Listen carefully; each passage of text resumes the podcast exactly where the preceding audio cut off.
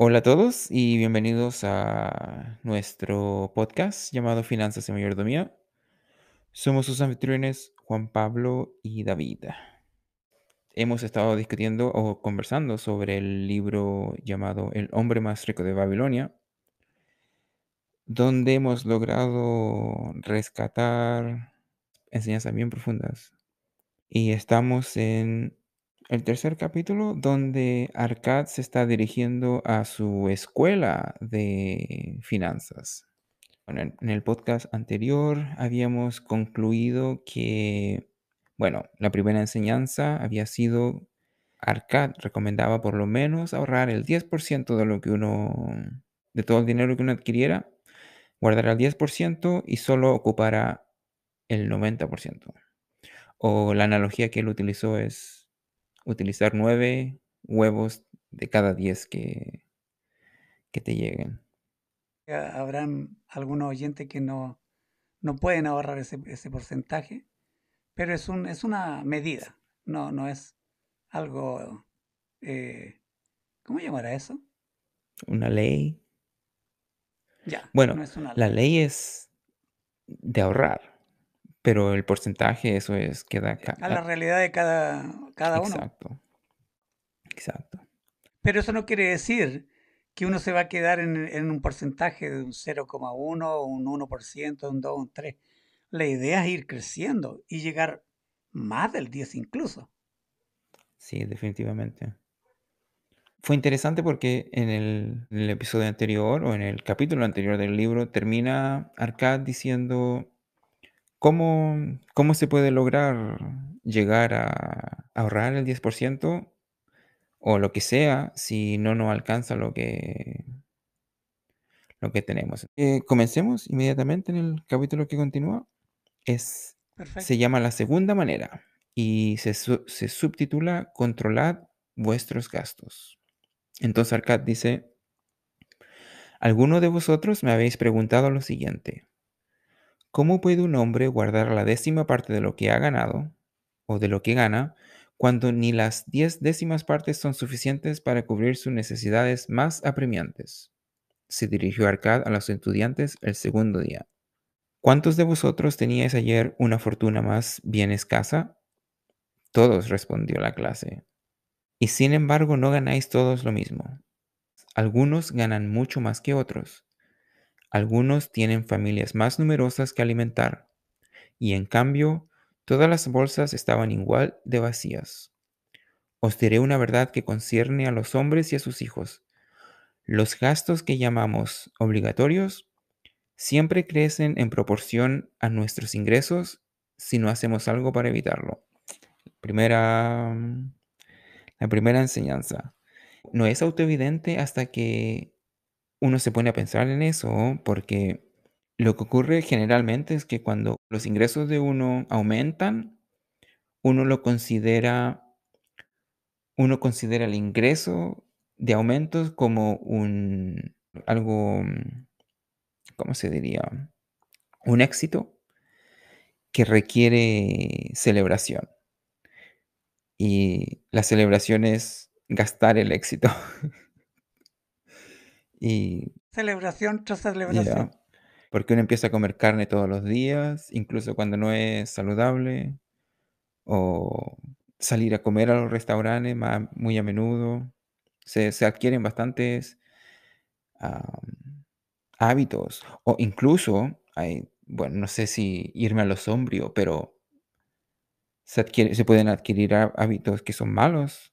eh, por ejemplo, ¿cómo se podría decir? Adicciones. Hay muchas formas de malgastar el dinero. Y eso de que no importa cuándo gane, cuánto ganes, siempre lo que gastas se va a acomodar a lo que ganes, es de verdaderamente es autoevidente. Es muy cierto, de forma mal hablada, es que se nos va la mano. No, no nos medimos. Es cierto, o sea, no, no, no, no, no nos engañemos de que no va a suceder así. Advirtámonos de que se nos va a ir la mano. Eso es más que autoevidente. Entonces, cuando ya estamos advertidos, vamos a tener precaución de que todas esas cosas que le han sucedido a otros, nosotros podemos evitarlas. Ya. Arcad sigue diciendo, no confundáis vuestros gastos obligatorios con vuestros deseos. Todos vosotros y vuestras familias tenéis más deseos de los que podéis de los que podéis satisfacer. Usáis vuestro dinero para satisfacer dentro de unos límites estos deseos, pero todavía os quedan muchos sin cumplir. Después dice, todos los hombres se debaten contra más deseos de los que pueden realizar. Y este otro punto que él hace que es muy bueno. Dice, ¿acaso creéis que gracias a mi riqueza yo los puedo satisfacer todos? Es una idea falsa, porque mi tiempo es limitado, mis fuerzas son limitadas, las distancias que puedo recorrer son limitadas, lo que puedo comer, los placeres que puedo sentir son limitados. Los límites son parte de la existencia. Entonces la idea de que uno va a poder satisfacer todos los placeres es irreal, se podría decir. Una Ya, una utopía. utopía, irreal. Pero sabe, sabe que ah, eh, no, no necesariamente uno tiene que llegar a ese nivel, aunque podríamos llamar extremo, eh, para darse cuenta de cómo uno gasta el dinero. Porque de acuerdo a nuestros ingresos se van a aflorar nuestros deseos. Entonces a veces, hablando eh, numéricamente, una persona que gana 100 mil se le pueden generar 10 grandes deseos. Pero a alguien que gana mil se le pueden generar 3 o 1. Pero se le va bastante dinero en ese deseo. O sea que tampoco numéricamente se da algo como para alertarnos. Entonces, de todas esas cosas tenemos que estar como alerta para que nuestros ingresos no superen nuestros deseos, sino sean controlados, controlables. Bueno, la idea de control esta es básicamente el, el fundamento en el que se basa este capítulo. La idea del presupuesto es básicamente control sobre tu dinero.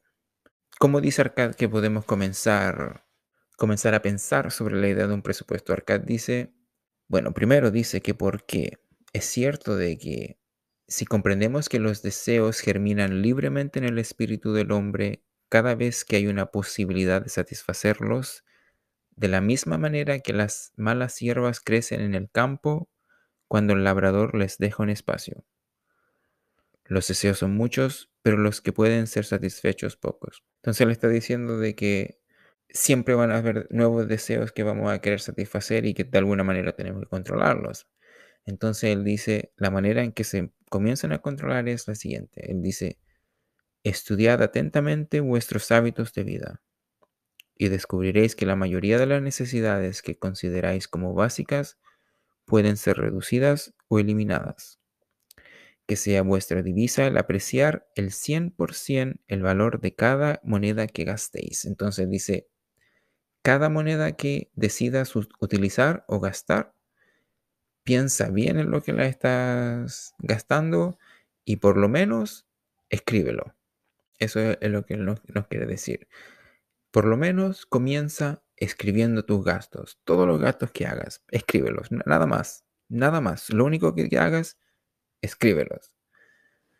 Después, él continúa y dice, escribid en una tablilla todas las cosas que causen gastos. Bueno, una vez que hayan hecho eso, que se, le, que se le haya hecho, creado el hábito de escribir sus gastos, él dice, de todos esos gastos, elijan los gastos que son obligatorios y los que están dentro de los límites de los nueve décimos de vuestros ingresos.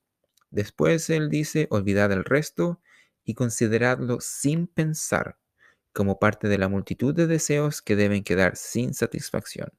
Una anécdota. Antes de yo comenzar a... Antes de yo crear mi primer presupuesto, yo iba a comer bastante a burritos. me gusta, me fascinan los burritos. Ah, De hecho, ahora yo podría comer burritos todos los días si no fuera por el presupuesto. Burritos. Ya. Y bueno, cuando hice el presupuesto me di cuenta de que estaba gastando mucho dinero, mucho dinero con los burritos.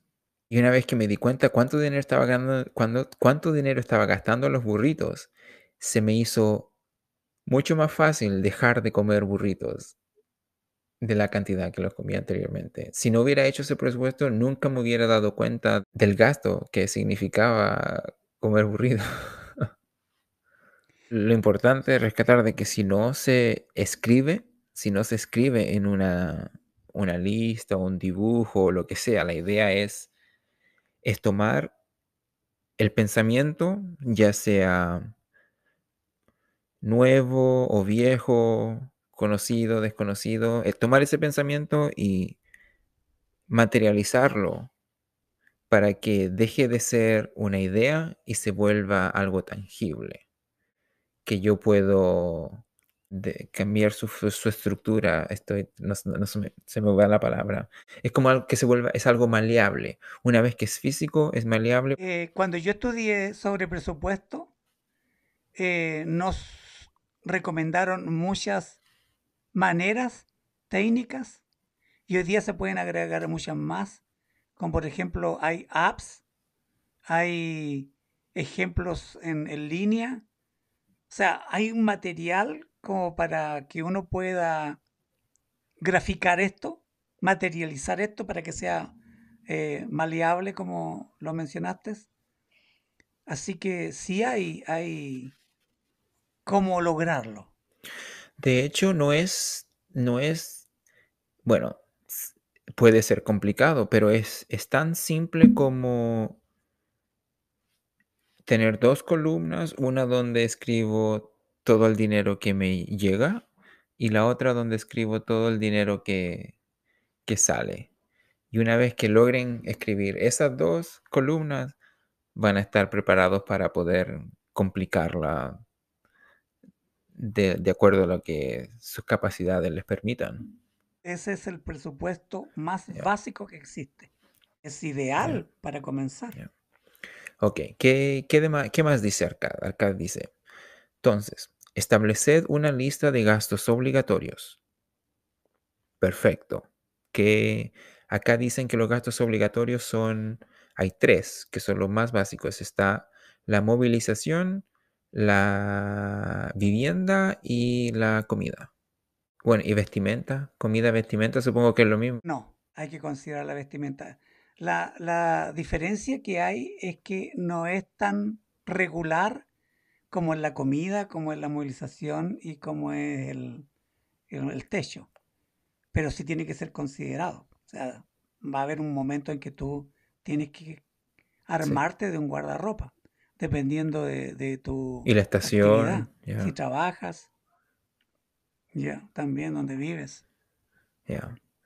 Eso, esos gastos obligatorios hay que respetarlos. No hay. Oh, me pregunto. Oh, de hecho, él dice, ok, dice, no toquéis la décima parte, de- la, la décima parte destinada a engrosar vuestra bolsa.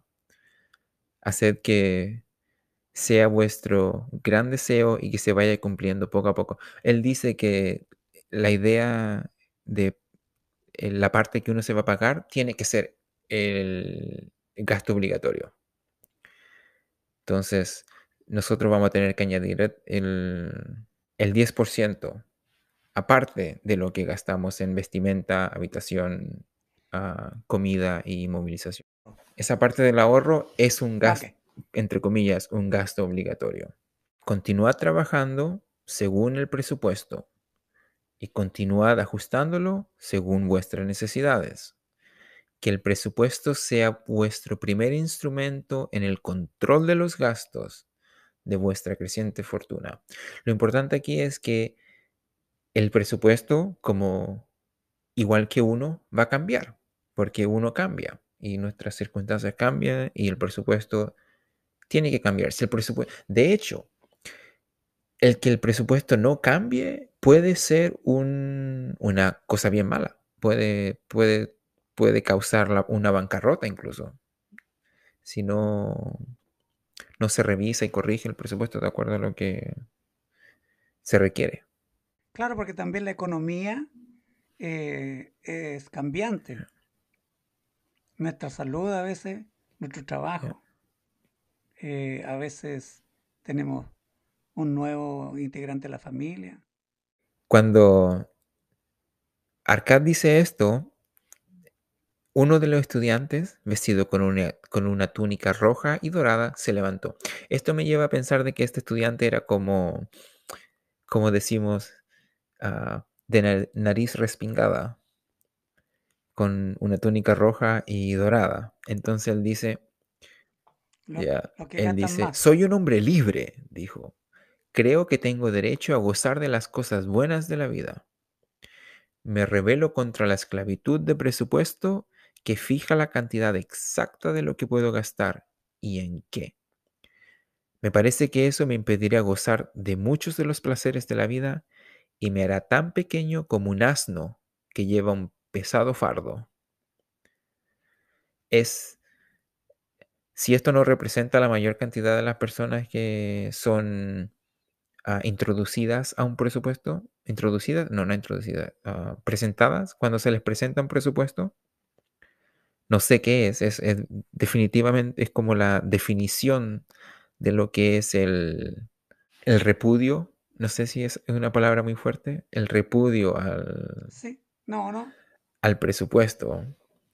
Porque, ¿qué se hace? Se toma, se toma el, el instrumento que puede ayudarnos y lo tomamos en un instrumento que nos, que nos lleva a temerle. Es como, no sé, es, muy, bueno, primero que nada, incorrecto, pero es bien demasiado extremo. Eh, aún así, tenemos que eh, ser condescendientes con aquellos que están en esa postura.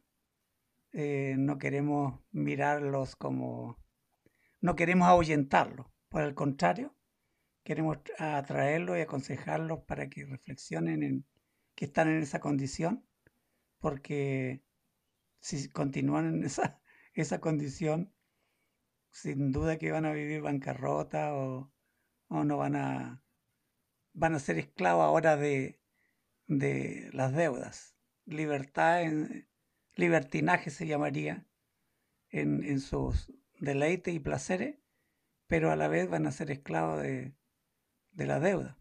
Entonces no queremos, para nuestros oyentes no queremos eso, al contrario. Queremos que ellos también tengan esa libertad de poder, eh, como hemos dicho antes, que el dinero trabaje para uno. Hay un, hay un paralelismo bien interesante, por lo menos en mi parecer, que bueno, si, nos ponemos a pensar, es muy probable que una persona que, bueno, si tenemos, si en nos observamos en nosotros cierto repudio o rechazo a la idea de crear un presupuesto, podría ser, y, es y la idea que se nos, la, la idea principal o el motivo principal por el que lo rechazamos es porque nos crea cierto tipo de esclavitud o remueve cierto nivel de libertad. Podría ser porque en nuestras vidas no, gozamos de esa libertad. Entonces pensamos de que cualquier sistema que, o, no cualquier sistema, pero pensamos que la mayor que, que los sistemas están para, para eso, para limitar nuestra libertad, no están creados para lo opuesto. ¿Qué piensa? Bueno, el, concepto de libertad es, hoy en día es como, no sé si lo he dicho antes, es como definir la pobreza.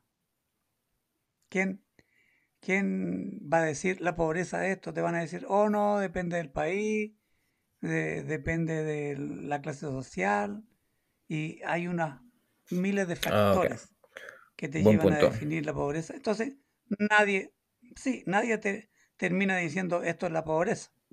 Ahora, la libertad pasa por lo mismo. Para algunos la libertad es lo que él eh, está escribiendo aquí el autor del libro. Eh, no limitarme a mi deseo, Eh, en fin, ya, ya sería repetirlo. Entonces, eh, yo pienso que como no hay una definición, yo tengo claro lo que es libertad, pero si alguien no tiene claro lo que es libertad, que se dé esa incomodidad, que se dé esa incomodidad de experimentar otro tipo de libertad que alguien está definiendo. En este caso nosotros definimos que libertad es tener un control de nuestras finanzas al extremo de limitar nuestras necesidades. Para él no es libertad. Entonces que, que él experimente, pero que se dé su tiempo para que sea algo concienzudo, no a la ligera. Y a lo mejor puede cambiar la libertad con respecto a ese, a ese tema. Y obvio que la va a cambiar. O sea, no, no podemos forzarlo, pero tenemos que llevarlo de una u otra manera a que reflexione y, y que viva esa experiencia. Y no, que, no, que no sea como una visita de turista donde uno va a un lugar por una semana y, y solo se moja los pies en los hoteles ricos. No, quédese ahí por un mes, dos meses, tres meses si puede y verdaderamente escriba todos los gastos y trate, trate lo que se le está proponiendo y si al final no le gusta, entonces puede decir que verdaderamente trató, pero si lo hace por una semana o un, par de semanas, no, eso no es, no. Y, después nos dice que trató, yo voy a decir, no, lo siento, no.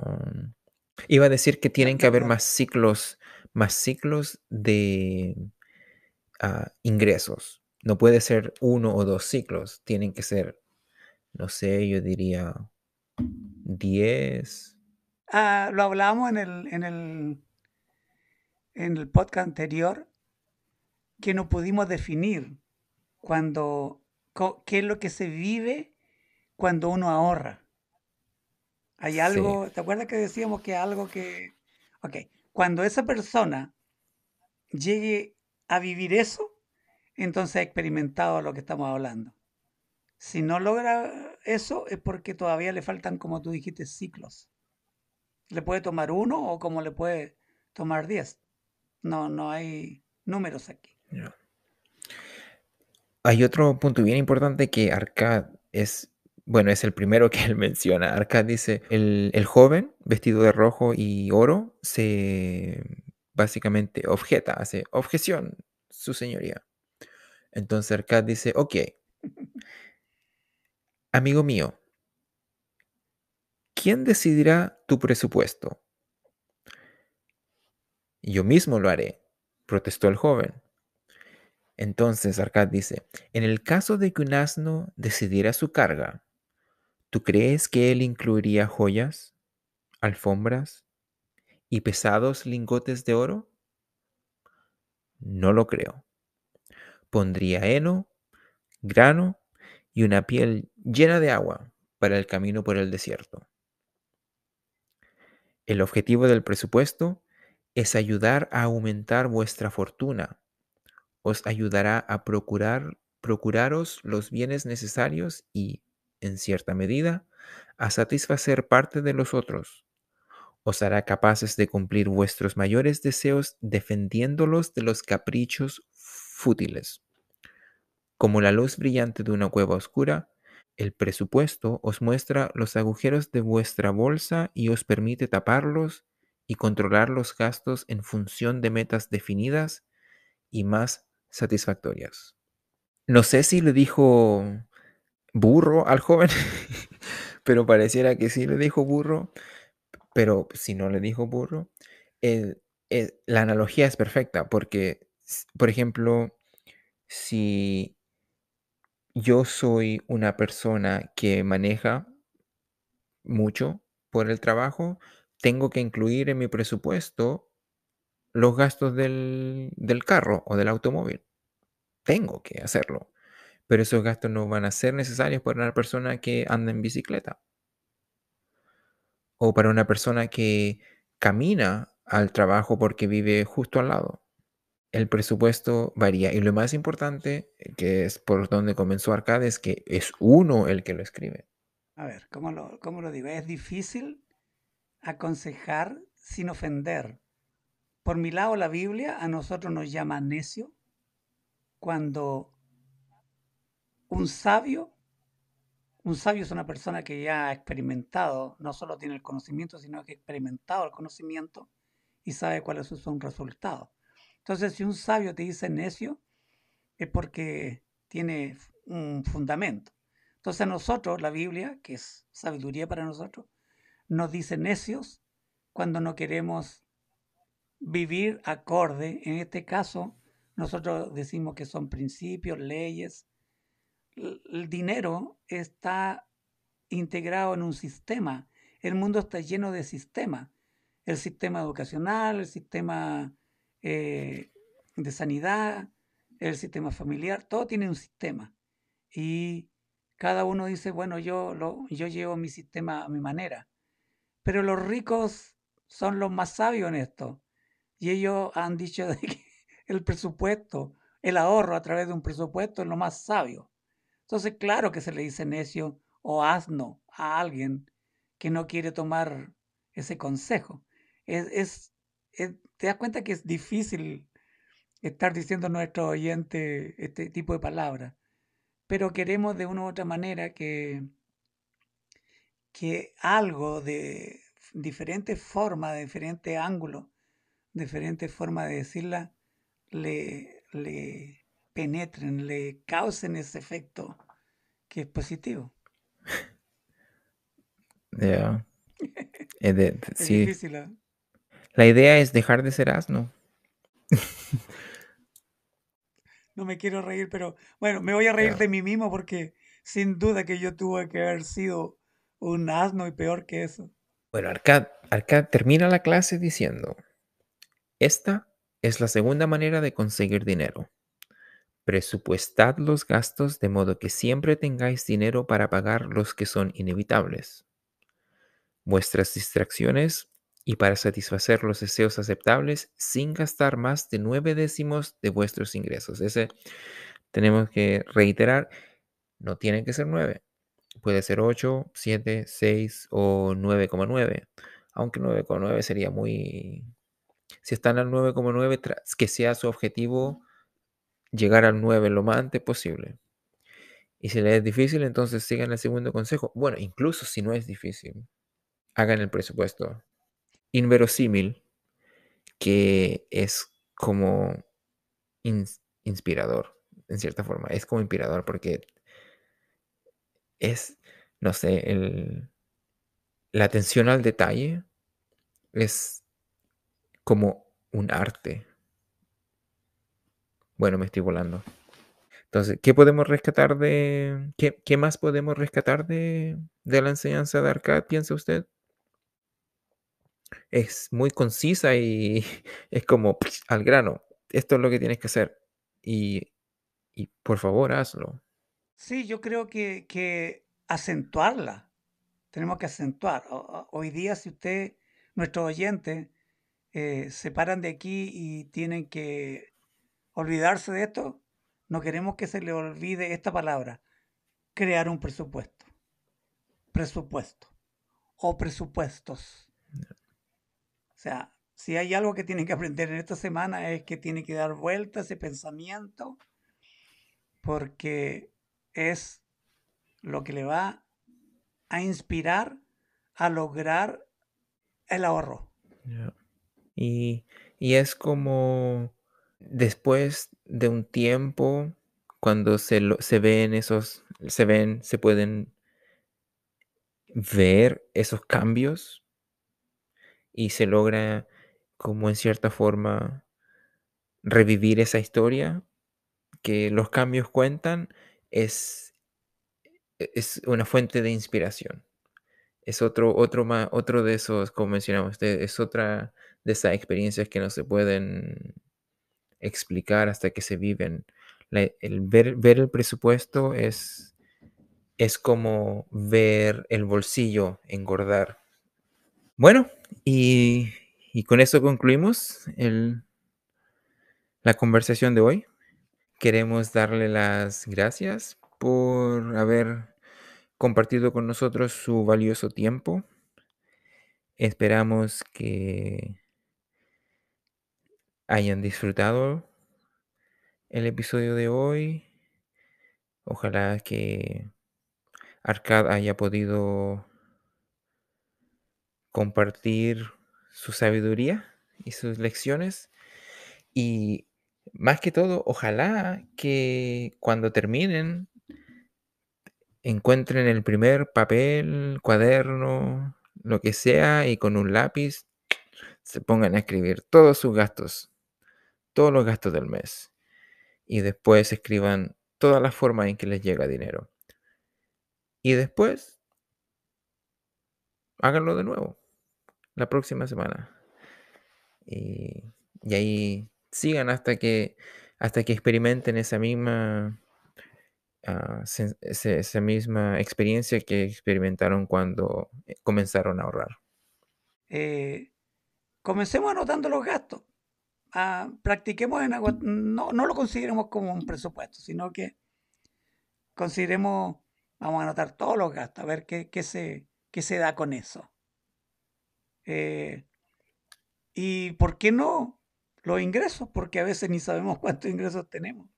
Pensamos que el ingreso es el que recibimos de, del, del trabajo más importante, pero a veces nos llegan regalos, nos llegan donaciones, ganamos algo, hacemos otro trabajo, vendimos algo, en fin. Eso también tiene que ir considerado como ingresos. Entonces, podríamos empezar a practicar eso, no necesariamente hacer un irnos ya como un presupuesto. Bueno, yo lo digo para todo tipo de oyentes. Y siempre eh, quiero que el más desanimado se anime con algo. Ya. Sí, es. Creo que ya lo Buen, dije, ¿cierto? buen, buen punto, de hecho. Y con eso terminamos. Entonces nos despedimos. No se olviden de compartir, darle un me gusta y comenten. Por favor, comenten. Ah, nos vemos la en el próximo episodio. Chao, chao. Bye.